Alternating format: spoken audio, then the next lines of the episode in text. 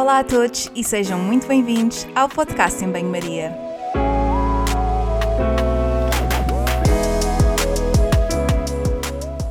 Muito obrigada por estares desse lado. Eu sou a Margarida e conto contigo ao longo dos próximos episódios. Já sabes que aqui a ciência e o bom senso são o prato principal, sempre acompanhados com uma generosa dose de sentido de humor. Por isso, fica desse lado nos próximos minutos para ouvir uma conversa sobre um tema que vou desde já apresentar.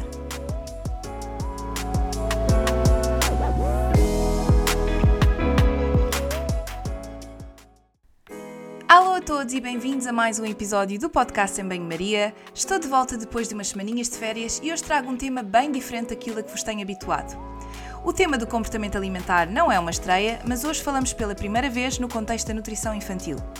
Qual é o papel dos pais e educadores nas escolhas alimentares das crianças? Vamos falar ainda da resistência à ingestão alimentar, doenças do comportamento alimentar e como é que nós, adultos, podemos promover nas crianças comportamentos saudáveis em relação à comida e ao corpo. Comigo tenho a Ana Neto. A Ana é nutricionista pediátrica e uma grande, grande amiga minha. Trabalhamos no mesmo departamento e conhecemos-nos no LinkedIn há uns anos atrás, ainda antes de eu vir para a Inglaterra. Acabámos no mesmo hospital, o mundo é mesmo pequenino. A Ana é uma mulher do Norte, super prática e com uma sensibilidade que a caracteriza, não só na vida, mas também na sua prática clínica. Adepta do bom senso e com uma visão da nutrição muito alinhada com a minha, a Ana é sem dúvida a pessoa ideal para vir falar deste tema. Estou super contente por tê-la hoje comigo e também pela oportunidade de gravar uma entrevista face to face pela primeira vez desde que iniciei este projeto. Vamos a isto?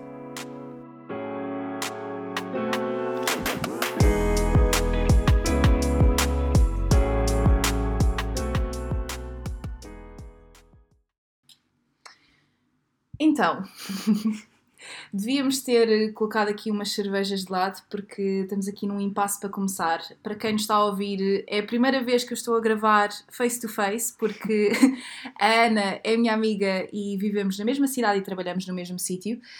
Um, e por isso estávamos assim um bocado bem, como é que vamos começar isto? Mas acho que vai correr muito bem.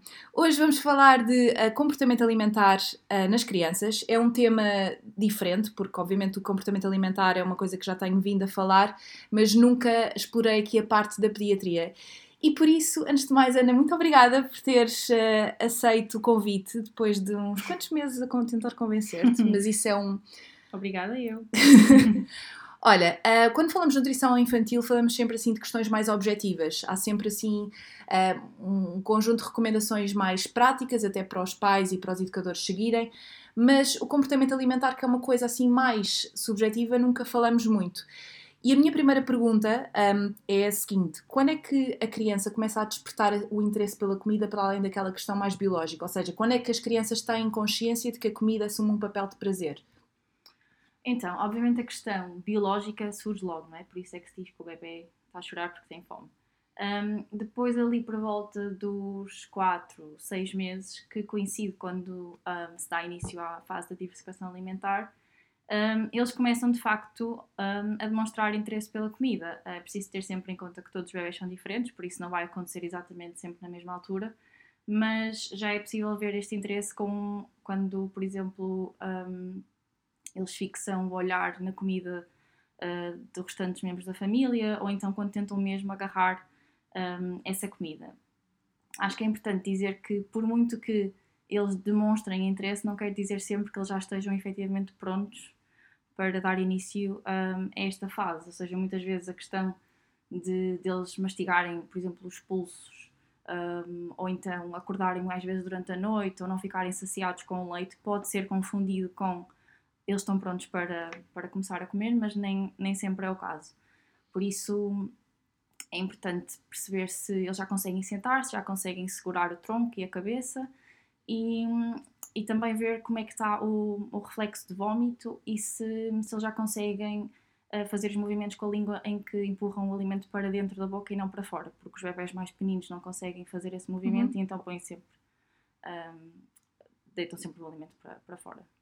Isto é todo um novo tema para mim e eu disse genuinamente antes de começarmos a gravar que para mim era muito interessante estar a trazer este tema porque eu não percebo nada, ou melhor, não percebo, nós eh, aprendemos isto na faculdade, mas claro. nunca foi, não é uma área que eu, que eu exploro de todo. Um, e é importante também dizer, e, e, tu reforçaste isso, que cada criança há de ser diferente uh, e por mais que nós tenhamos guidelines e recomendações para, para, as, uh, para os pais, é sempre importante ver isto uh, caso a caso. E eu não tinha pensado falar nisto, mas nós tínhamos falado também antes de começar a gravar a questão do, baby, do baby led weaning, que é uma coisa que agora está muito na moda. Uhum. Uh, isso que tu falaste também há de ter uma, uma importância, porque numa, numa estratégia em que a criança descobre a comida, é importante também estar atento a esses sinais que tu falaste, se a criança se consegue sentar e consegue uh, fazer tudo, tudo isso que tu mencionaste.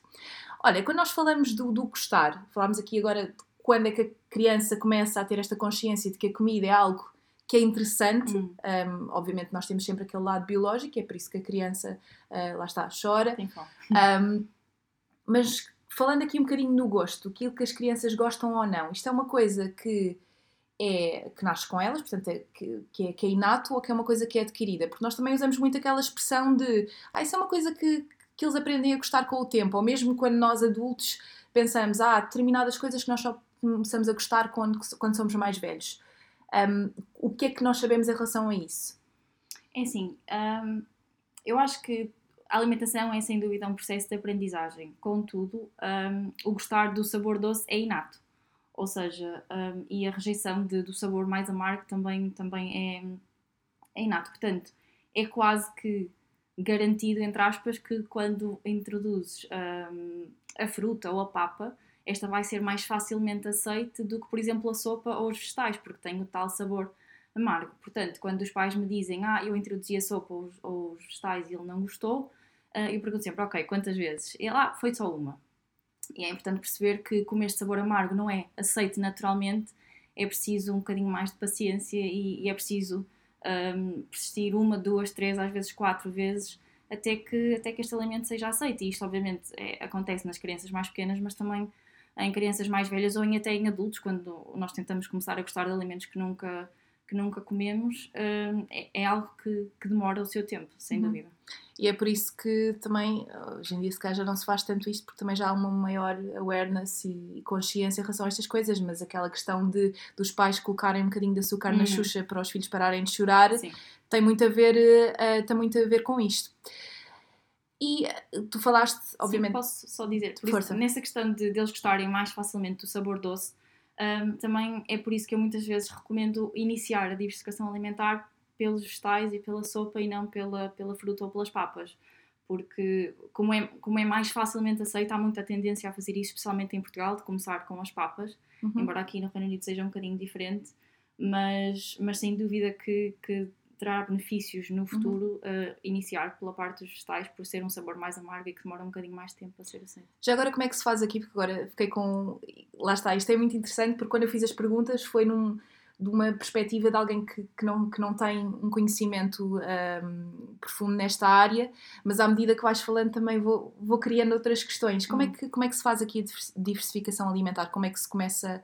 Uh, quais é que são as principais diferenças entre o Reino Unido e, por exemplo, em Portugal? Isto é uma questão cultural, calculo. Um, sim, algum... eu acho que as guidelines em Portugal são um bocadinho mais restritivas. Aqui no Reino Unido não há tanto aquela questão de, uh, por exemplo, só dar uh, o ovo um bocadinho mais tarde ou uh, começar os cereais com glúten um bocadinho mais tarde, ou seja, há um bocadinho mais de liberalização aqui no Reino Unido. Mas para mim a, dif a principal diferença é o facto de em Portugal se usar muito a sopa e aqui não, não é? Porque em Portugal há aquela cultura da sopa de legumes e de dar a sopa com carne ou com peixe isso aqui é um conceito que não existe. Uhum. Ou seja, quando estamos a falar de diversificação alimentar e de alimentos, uh, portanto, triturados, normalmente são alimentos um, individuais, ou seja, dás o brócolis esmagado ou uh, a cenoura ou a batata doce, mas não existe o conceito de, de sopa.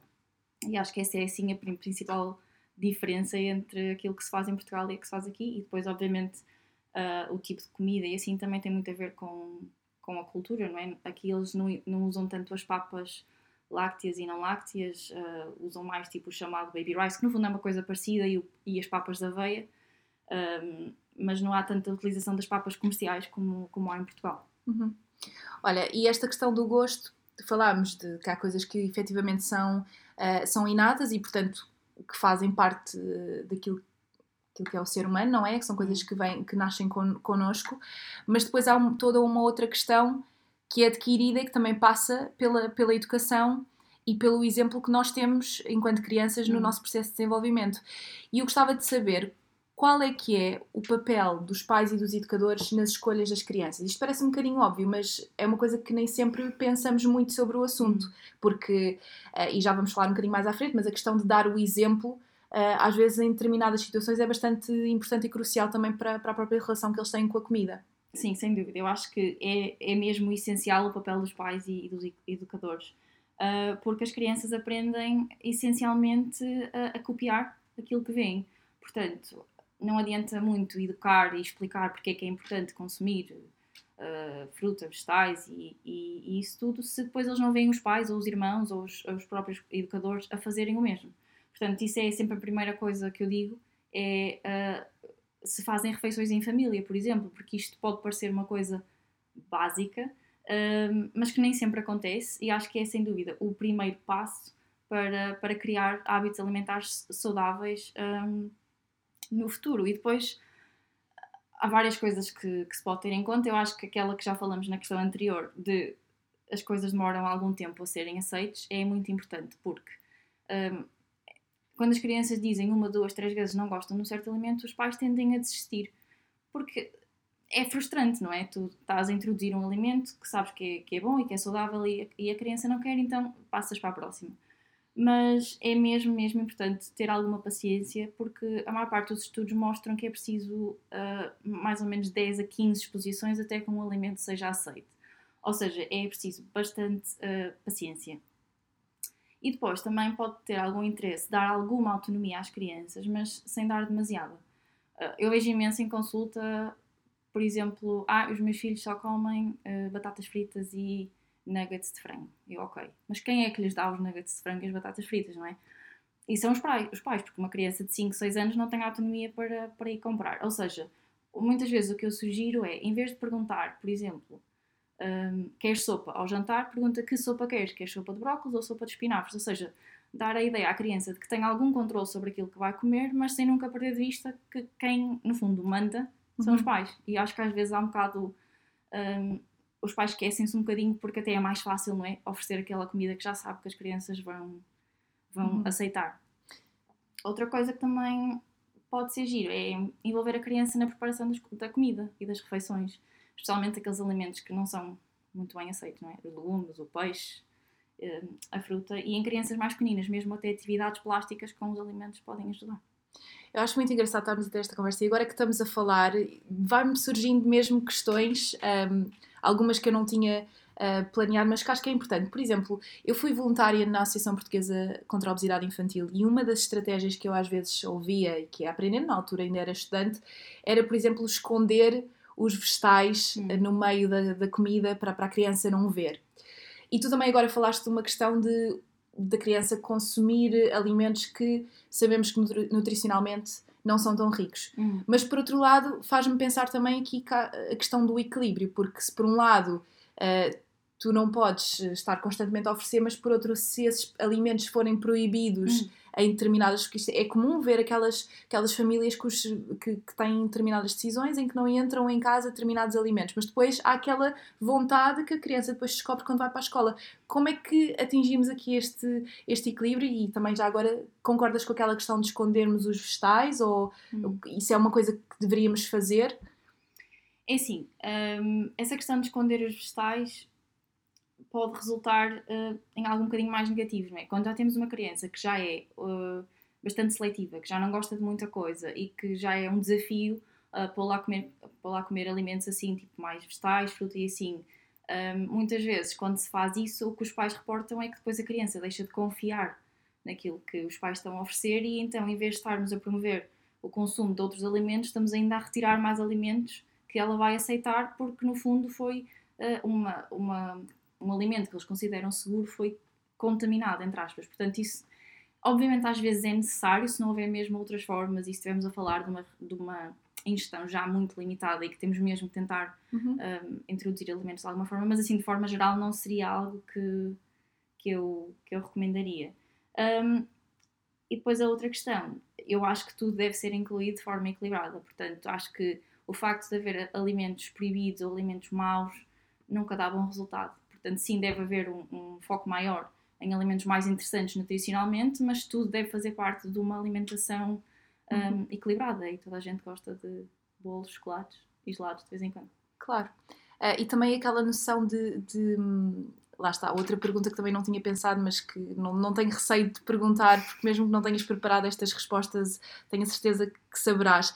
Mas a questão de utilizar o, o, o alimento como recompensa, ah, que acho que é uma coisa também muito, muito comum, mas que Uhum. pode ter um efeito tão negativo, certo? Sim, sim, isso é de- não é de todo algo que nós, ah, o que eu ah, aconselho na prática clínica. O que às vezes pode ajudar ah, é, por exemplo, incentivar a criança a comer ah, recompensando com, por exemplo, uma atividade que ela gosta de fazer.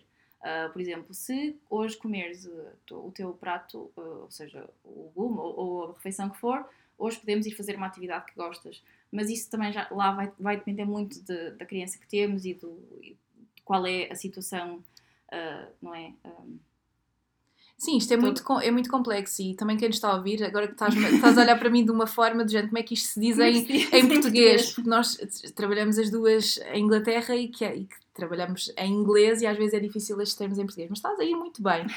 Um, mas, mas concordo, isto é tudo bastante complexo, porque se, também se formos pensar novamente nessas questões que falaste, Sim. há determinadas crianças em que isto possa não resultar, porque depois associam que tem, tem de terminar sempre o prato e há muito aquela coisa de haver uma- um total, eh, desligarmos totalmente daquilo que são os nossos sinais de saciedade Sim, e que numa fase posterior depois pode dar alguns problemas de comportamento alimentar, sim, certo? sim, completamente. Ahm, sim, acho que, que provavelmente vamos falar um bocadinho mais à frente, Uhum. que depois pode dar então origem a comportamentos um a bocadinho mais, mais, mais. Sim. Olha, hum, não podíamos deixar de falar na questão do peso, porque é uma preocupação dos pais, do nutricionista, do médico, com se a criança, o bebê, está a crescer de forma adequada. Mas uma coisa que acho que era importante eh, falarmos aqui é a noção que a criança tem de peso. Porque eu lembro-me perfeitamente, eu não sei se acontecia na tua escola, mas havia ali uma, uma altura, e foi mesmo na primária, e quando tinha os meus seis anos, que começou a haver aquela, aquele movimento de pesar as crianças na escola, um bocado como Hum. um, educação para a saúde. Tu achas que as crianças devem ter esta noção de peso? E uma coisa que eu te gostava de perguntar é em consulta, porque certamente tu vês crianças que vêm com, portanto, com o objetivo também, por exemplo, perder peso, que algumas crianças têm um peso um bocadinho que, que não é adequado e que precisam ter este, este acompanhamento. A criança deve ter noção do peso, do valor, ou é algo que, que devemos eh, tentar eh, um bocado desligar ou, ou não, não criar aqui uma grande coisa à volta do, de um número? O Hum. que é que- qual- quais é que são, eh, qual é que é a tua opinião acerca disto? Olha, eu acho que essa é uma questão mesmo muito complicada, porque, primeiro, em, em consulta, eu vejo crianças desde, desde bebés até aos 18 anos, não é? Portanto, só por aí eh, há, umas- há diferenças enormes e quando estamos a falar de um adolescente, provavelmente ele próprio vai querer ter um bocadinho mais de controle e noção do peso e, e, e vai querer saber um bocadinho mais. Se Estamos a falar de uma criança pequenina, realmente não, não tem grande interesse porque eles também não vão perceber ah, exatamente o que é que está a passar.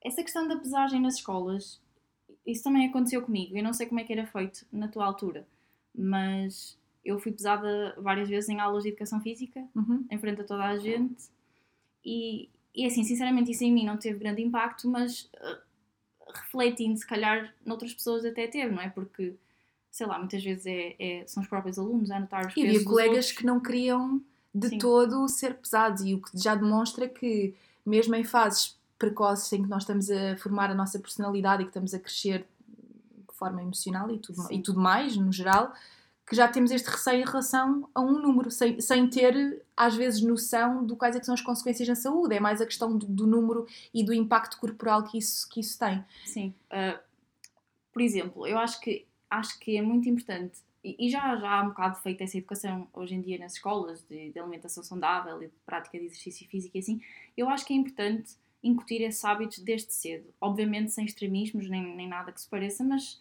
tentar que dar, dar mais prioridade a alimentos mais interessantes e tentar criar hábitos de, de, exercício físico. Isso acho que sim, que deve ser feito desde, desde pequeninos e que não, não há mal nenhum nisso. Agora, essa questão da pesagem nas escolas é errada, porque é errada pela maneira como é feita, não é errado necessariamente pesar, mas não acho que seja correto pesar as crianças em frente aos outros colegas.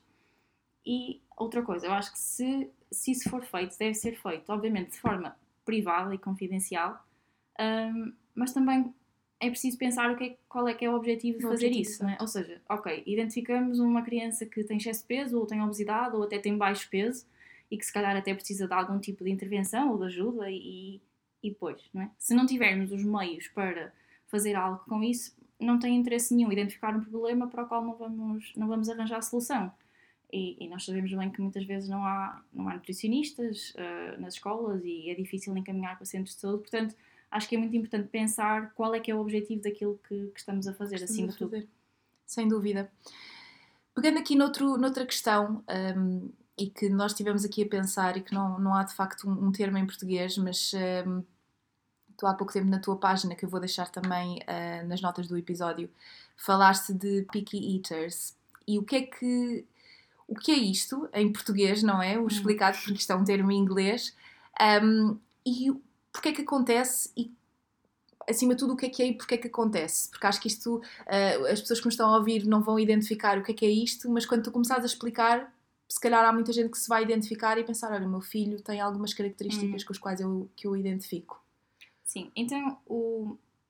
em primeiro lugar, acho que é importante dizer que a questão das dificuldades alimentares, uh, este termo por si já nem é algo que é generalmente aceito, uh, mas é algo muito vago porque não existem critérios diagnósticos específicos.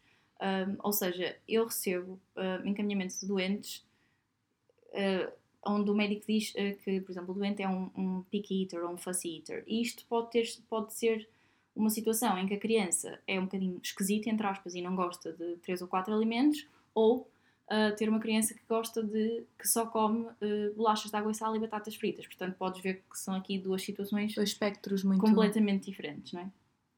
Mas assim, tipo, de, forma a introduzir, os picky eaters são crianças que têm uma ingestão muito seletiva, ou seja, têm uma preferência muito, muito forte por determinados alimentos, e geralmente são poucos, e rejeitam uh, uma grande, grande uh, parte dos outros alimentos. Acho que é importante explicar que é relativamente natural isto acontecer em certas fases da vida, especialmente em idade, idade pré-escolar, e que geralmente resolve, uh, é uma situação que se resolve sozinha e que não tem assim consequências, ou seja, a criança continua a desenvolver-se normalmente, e que, mas obviamente é uma fonte de preocupação para grande para os pais, não é? Porque vem a criança a, a não comer e, e, mas acho que, que é importante uh, os pais perceberem que é uma situação passageira, que, que podem focar-se um bocadinho mais no que a criança consome, por exemplo, ao longo de uma semana, em vez de focarem só num dia em que a criança decidiu não comer, e também que muitas vezes aquilo que as crianças precisam para crescer a nível de necessidades nutricionais é bastante menos do que normalmente nós temos ideia. Portanto, Obviamente, depois há situações em que não passa assim tão facilmente e há estratégias que podem ajudar uhum. um, a que as crianças aceitem um bocadinho melhor estes alimentos que são rejeitados. E existe alguma causa para isso acontecer? Há alguma, algum fator uh, que esteja aqui a, a hum. causar esta, esta situação? Uh, sim. Ou melhor, há vários, portanto, às vezes é um bocado difícil identificar o que é que está a causar naquela determinada criança, mas assim de forma muito geral, dividem-se em, em, em, duas, não é? Portanto, temos as causas orgânicas ou as causas comportamentais. E dentro das, das orgânicas podem ser uh, doenças gastrointestinais, por exemplo, a questão do refluxo, a questão de alergias alimentares. As crianças não, não, não verbalizam uh, os seus sintomas e, e, não, não, não explicam aquilo que estão a sentir quando consomem determinadas, Exatamente. determinados Ou seja, alimentos. se eles estão desconfortáveis a consumir um determinado alimento, a maneira que eles têm de, de demonstrar é deixar de consumir. De consumir, exatamente. Um, Portanto, mas lá está, e também as doenças do neurodesenvolvimento tendem a estar bastante associadas com, com dificuldades alimentares. Depois, na questão das comportamentais, um, fala-se muito do comportamento dos pais, como já falamos, um, e aqui podemos estar a falar de, do chamado um, método alimentar intrusivo, ou seja, onde os pais não respeitam minimamente uh, a saciedade e o apetite da criança e fazem, fazem uma espécie de, desculpa, não sei a expressão em português, force feeding. Uh, forçar, forçar, forçar a, a, o, consumo de determinados alimentos, Sim, não é? Portanto, a tal, a tal questão do só sais da mesa quando terminares o prato, mesmo que tenham servido uma porção que provavelmente é o dobro do que a criança precisa. Um, ou então o facto dos pais não criarem rotinas alimentares ou não, não dos próprios pais terem algum tipo de, de perturbação de comportamento alimentar, ou seja, é mais uma questão ambiental e daquilo que eles, que eles veem e vivenciam em casa e depois pode também estar associado a, a, um, a um, um evento pós-traumático, ou seja, muitas vezes eu vejo muito crianças que foram entubadas ou tiveram sondas nasogástricas e que criam uma aversão alimentar ou então coisas uh, como episódios de engasgamento que depois levam uhum. a que as crianças não queiram comer. Pois é, é algo que é multifactorial, não é? É preciso Sim. avaliar, mas acima de tudo acho que o que é, que é importante é também dar aqui um bocadinho de um, salvaguarda aos pais, hum. de, de, terem calma, não é? Porque essa questão, é interessante aquilo que estás a dizer, essa questão da introdução, uh, e, e faz-me lembrar a minha infância, não é? Um, eu lembro-me que uma das coisas que eu mais detestava comer na escola era puré de batata. E que houve um dia até que, e eu lembro-me perfeitamente, eu tinha 5 anos, mas eu, eu tenho memórias muito vivas de quando era miúda, e lembro-me de um dia até fiquei, fiquei com febre mesmo, fiquei, uh, ou fiquei, comecei-me a sentir doente, uh, e não foi na altura que depois os meus pais me vieram buscar. Isto até, acho que é uma coisa até comum às vezes as crianças não terem outra forma de expor uh, que não gostam e que não querem, e que às uhum. vezes por exemplo, a altura das refeições no, no, nas escolas, nos infantários, ser assim problemático, ou porque não saem da mesa porque demoram muito tempo a comer, sim, sim. porque há esta, esta imposição muito grande.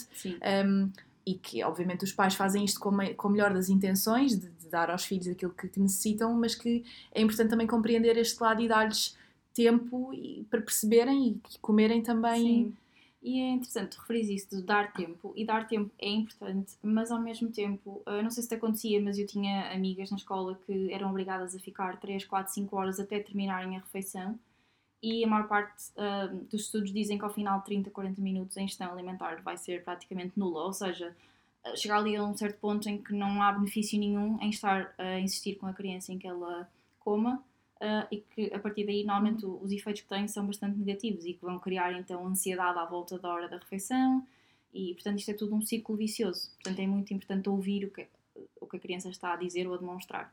E a questão das pressões, porque tu disseste uma coisa muito bem, que é a maioria das crianças consegue assegurar as suas necessidades com, com pressões que às vezes são um, mal estimadas pelos pais e pelos educadores, não é? Hum. Porque às vezes há aquela coisa de, olha, o menino não come nada ou come tão pouquinho, e se calhar aquele pouquinho, em comparação com um adulto ou com um adolescente, é menor, não é uma menor quantidade, mas também é a quantidade que, que é necessária para, para assegurar essas necessidades. Sim, e também é importante perceber que duas crianças da mesma idade podem ter necessidades nutricionais muito diferentes. E obviamente, quando, por exemplo, nas refeições escolares, isto é estimado, é uma média, portanto há sempre, há sempre uma criança que vai querer comer um bocadinho menos e isso é suficiente para ela. Uh, obviamente que isto não é assim tão fácil para os educadores ou, ou mesmo para os pais, uh, até porque muitas vezes há comparação entre irmãos, que eu vejo uhum. muito, ah, o meu filho mais velho come tudo, este não come nada, é uma desgraça, e falam assim de forma negativa em frente, em frente um, um, às, às crianças. Às crianças. E, e pronto, e são coisas que são naturais, não é? Que, que é cultural quase porque foi sempre assim, mas agora começa-se a perceber que há coisas que se calhar eh, não deviam ser ditas, pelo menos não em frente às crianças. Isso é muito importante. Uh, e obviamente, ok, nós devemos dar tempo, até aí tudo bem. E quando isto começa a ter um impacto no crescimento das crianças? Porque eu conheço um, um caso uh, de, uma, de uma criança que um, ehm, não come, tem uma, portanto, uma ingestão muito seletiva e que isso teve impacto ao hum. nível do, do, crescimento. Aliás, uh, parece que é até é mais novinha em, em relação à, à, idade que tem, uh, e teve também algumas situações em que teve de, de portanto, fazer um, uma, uma, reposição de eletrólitos e tudo mais, porque, porque não consumia aquilo que era necessário. Quando isto tem impacto uh, físico e no crescimento das crianças, qual, quais é que são as estratégias e como é que isto deve ser abordado? Sim, eu acho que é importante uh, dizer que isto é raro, uhum. ou seja, normalmente são coisas que se consegue, conseguem resolver, mas que sim, efetivamente há casos em que o crescimento fica comprometido e o aporte nutricional não é de facto um, adequada. Eu acho que a coisa mais importante, sem dúvida, é uma avaliação médica, ou seja, é as pessoas aconselharem-se com o pediatra uh, para que seja feita uma avaliação completa, seja feita a avaliação então de, dos parâmetros bioquímicos para ver se há efetivamente algumas deficiências nutricionais que têm que ser corrigidas e então fazer isso se for preciso. Um, e depois de, ter sido feita essa avaliação, pode então ser necessário fazer a chamada reabilitação nutricional, ou seja, um, pode ser necessário recorrer a, a suplementos nutricionais um, para aumentar a energia que é consumida, ou então há casos, e, e, isso é a maior parte dos casos que eu vejo, por exemplo, no hospital, em que é necessário recorrer uh, à chamada nutrição artificial, não é? Ou seja, às sondas ou então uhum. uh, as gastrostomias, aquele tubinho que se mete no, no estômago. Eu acho que eu acho que isto, embora muitos pais vejam isto como algo muito negativo, eu acho que é importante nestes casos focar um, na parte positiva que isto pode trazer, que é, é permite que se continue a trabalhar na, na aceitação alimentar e, e, com outros profissionais como os terapeutas da fala, os terapeutas ocupacionais, sem comprometer o, o crescimento e garantindo um correto aporte nutricional. Portanto, acho que muitas vezes isto é, é visto como os pais terem falhado ou, ou, a criança não, efetivamente não ter cumprido com nada do que, do que foi aconselhado, mas acho que deve ser visto como uma ajuda uhum. uh, e às vezes é efetivamente o, que é necessário fazer. E o papel, é assim, obviamente estamos aqui a falar desta questão nutricional e que tu como, tu como nutricionista abordas, mas eu calculo que a importância de um psicólogo seja, seja imensa e que muitas das vezes não está sequer envolvido nestas, nestas questões, porque há, há muita coisa que ok, pode ter sido mais objetiva, o exemplo do, do pai ou da mãe, ou do tio ou da tia, ou dos avós, enfim, porque nós falamos muito do pai e da mãe, mas há, há dinâmicas familiares hum, diferentes hum, e há crianças claro. que crescem noutros, noutros meios e, e, acho, que é, acho que é importante também reforçar isso. Mas há aqui outras questões que também deveriam ser uh, reencaminhadas para um psicólogo, diria. Um... Sim, é assim, eu não tenho muita noção como é que é a realidade em Portugal, portanto posso falar por aquilo que eu vejo. E embora não seja tanto quanto gostaríamos, um, em casos mais extremos, normalmente conseguimos ter acompanhamento de, da psicologia ou até da psiquiatria uhum. um, e depois então de outras, um, de outras profissões como terapeutas de fala e terapeutas ocupacionais que são muito, muito, muito importantes, além do médico, obviamente, uh, que são muito importantes para, para garantir que tudo, no fundo, é, é é feito no sentido de ajudar a criança, não é?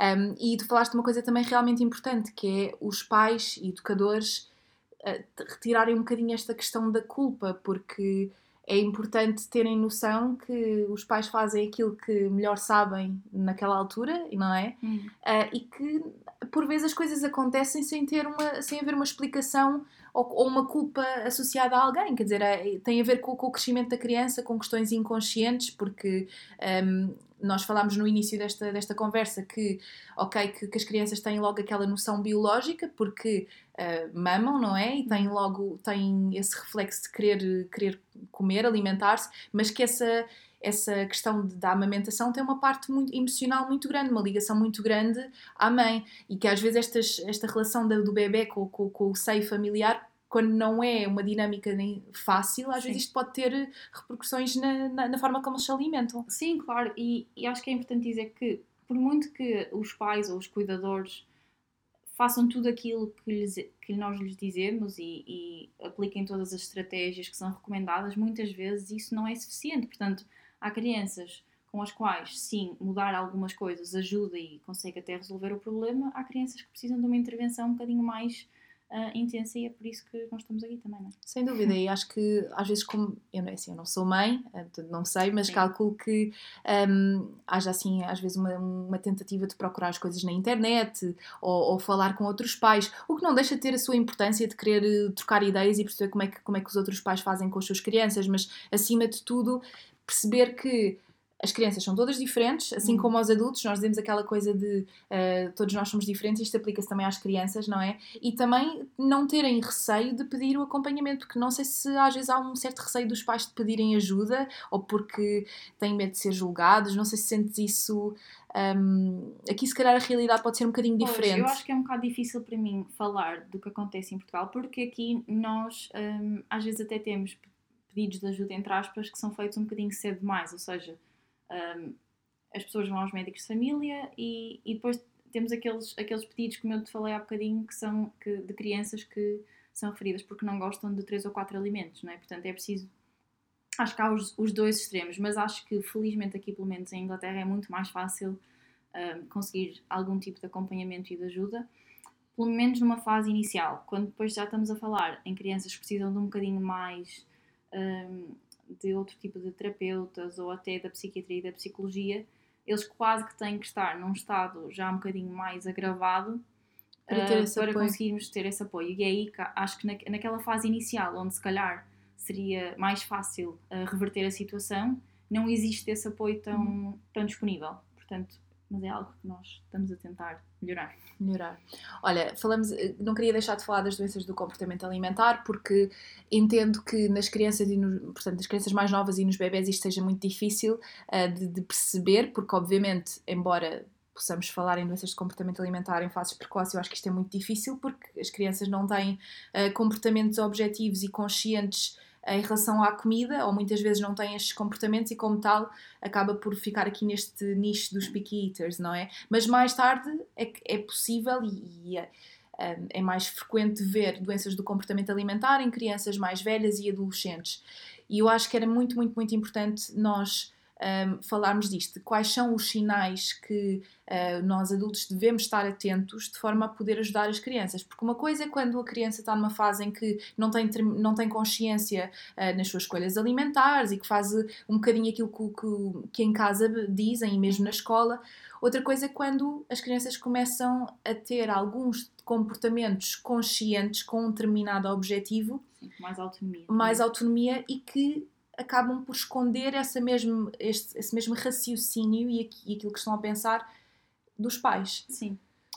Olha, antes de começarmos a falar nos comportamentos alimentares que existem na adolescência, hum, acho que é importante referir assim rapidamente o ARFID, que eu não sei se já ouviste falar, mas é o consumo alimentar hum, restritivo e evitativo, acho que é assim que se diz em português, que é efetivamente uma doença de comportamento alimentar uh, identificada em crianças e é única um, que tem um, bastantes semelhanças ao picky eating, ou seja, uh, há uma rejeição de vários alimentos, uma recusa alimentar e uma falta de interesse na comida. Um, mas é diferente do picky eating porque estas escolhas muito restritivas vão se agravando ao longo do tempo, enquanto no picky eater normal, entre aspas, tende a melhorar. Um, e além disso, há um grande stress, uma grande ansiedade ligada ao ato de comer e à ingestão alimentar.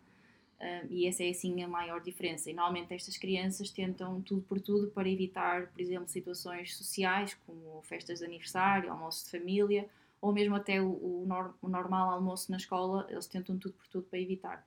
Um, e, e, quando isto, e neste caso existe efetivamente uma perda de peso bastante significativa, ou, ou uma má evolução ponderal, ou até um atraso no crescimento, um, e é preciso estar assim um bocadinho mais atento aos sinais de alerta se, de, de, por exemplo, de não querer comer, de se queixar de dores de barriga ou de estarem muito cheios à hora da refeição, de, da grande ansiedade à, à, relacionada com, com a comida, ao medo de engasgamento.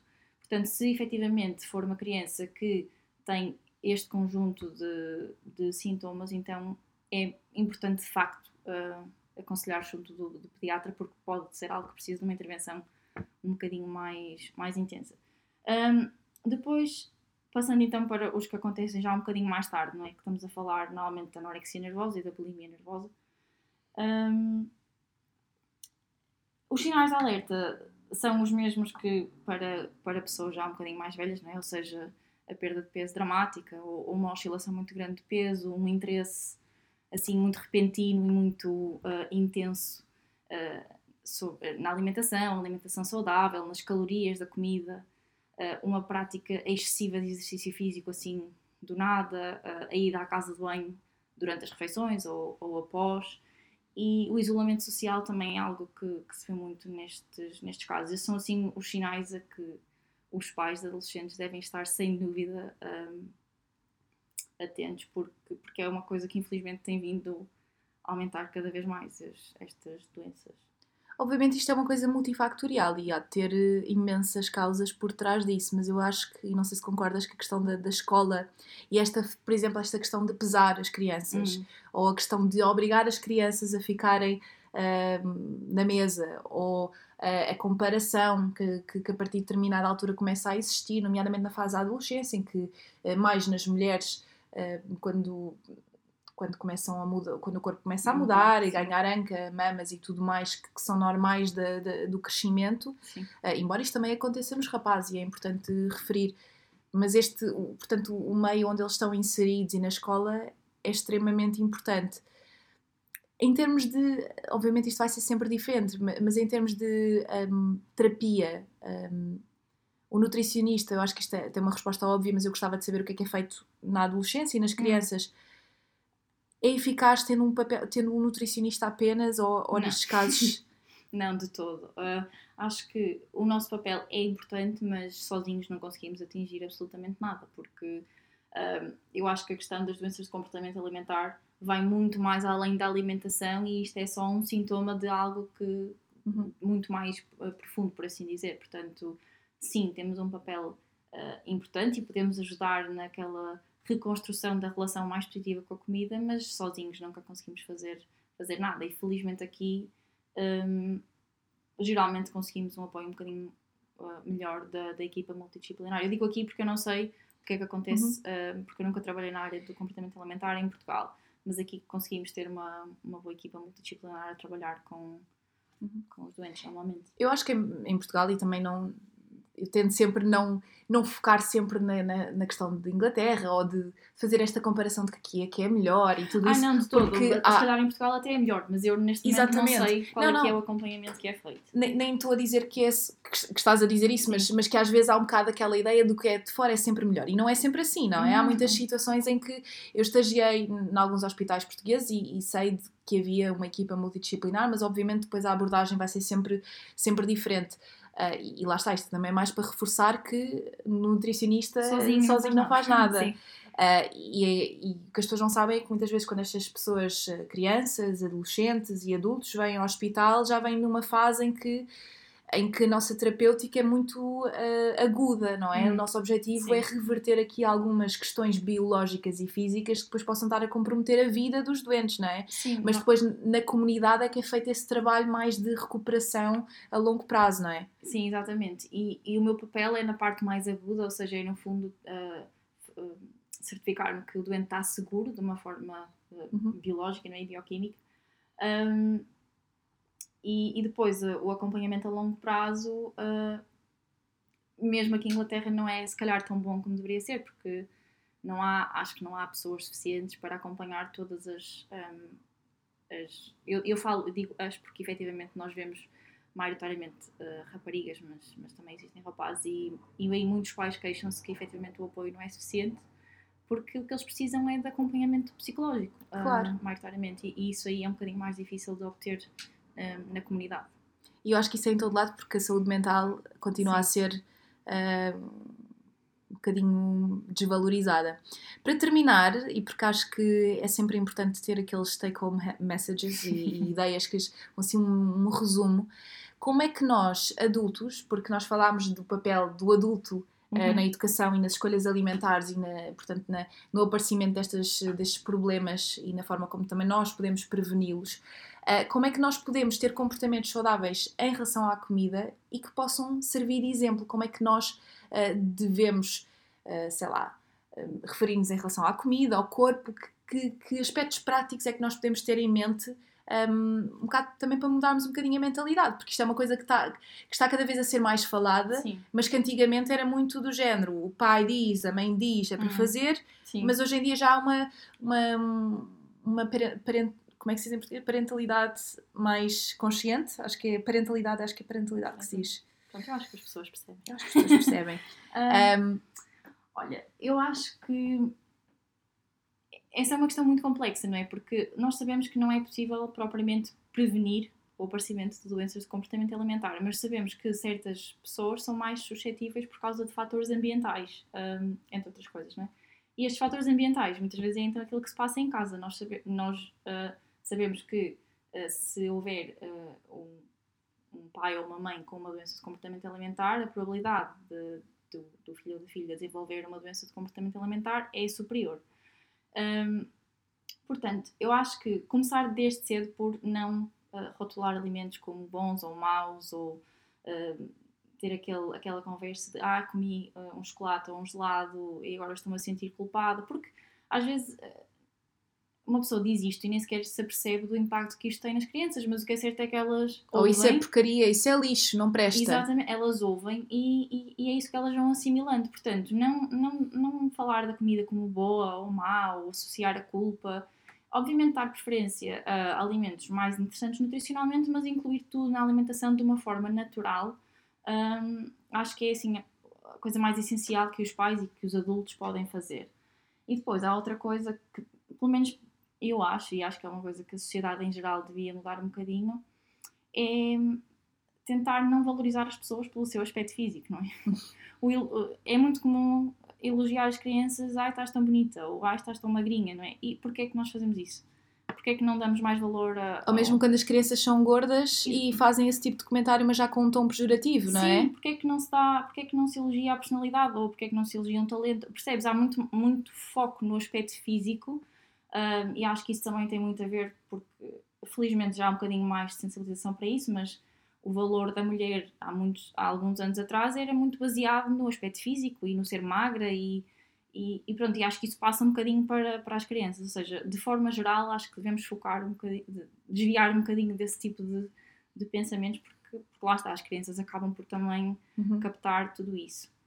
E depois acho que é importante uh, que as crianças percebam que têm alguém com quem falar em casa, porque inevitavelmente elas vão ter, uh, vão ouvir comentários uh, um bocadinho mais negativos ou vão estar nas redes sociais, porque é uma coisa que. Que os miúdos agora já começam desde não, é? cedo, não é? Desde cedo e vão pensar, ela é que é gira ou ela é que é magra, e pronto, como todos nós uhum. vemos, mas uma criança é muito mais suscetível, porque uma criança de 10 anos não. Uhum. Pronto, não sabe muito bem distinguir que aquilo claro. não é a realidade. E acho que se eles perceberem desde cedo que tem alguém com quem falar em casa e, e se tiverem uma educação para, para esse género de coisas, se calhar depois vão sentir-se muito mais confortáveis para, para falar com alguém se, se começarem a sentir um bocadinho mais frágeis. E depois eu acho que também, lá está, isto é uma coisa muito sistémica, muito enraizada. A parte, e eu falei disto no, no episódio com a Mafalda sobre o body positivity, o facto de. Um, Agora já se começa a ver, mas as princesas sempre foram magras, Sim. brancas e loiras, um, e portanto, uh, um, portanto, um vilão é sempre alguém que é um gordo ou gorda, e portanto, as crianças também desde cedo começam a associar este tipo de ideia negativa em relação ao corpo e que isso depois tem um impacto uh, no futuro e no, no seu desenvolvimento. Um, eu acho que é isso, Ana. Acho que falámos de tudo. Um, tenho a certeza que uh, provavelmente as pessoas vão ter questões e podem sempre um, deixar as vossas perguntas no Instagram e depois eu faço um, passo das questões para tu responderes, porque esta é uma área que eu de todo não domino, mas que fiquei a aprender imenso e também é engraçado que lá está, vão-me surgindo questões à medida que vamos falando e por isso em casa espero que em casa, onde estiverem a ouvir, tenham gostado, partilhem o episódio e até à próxima!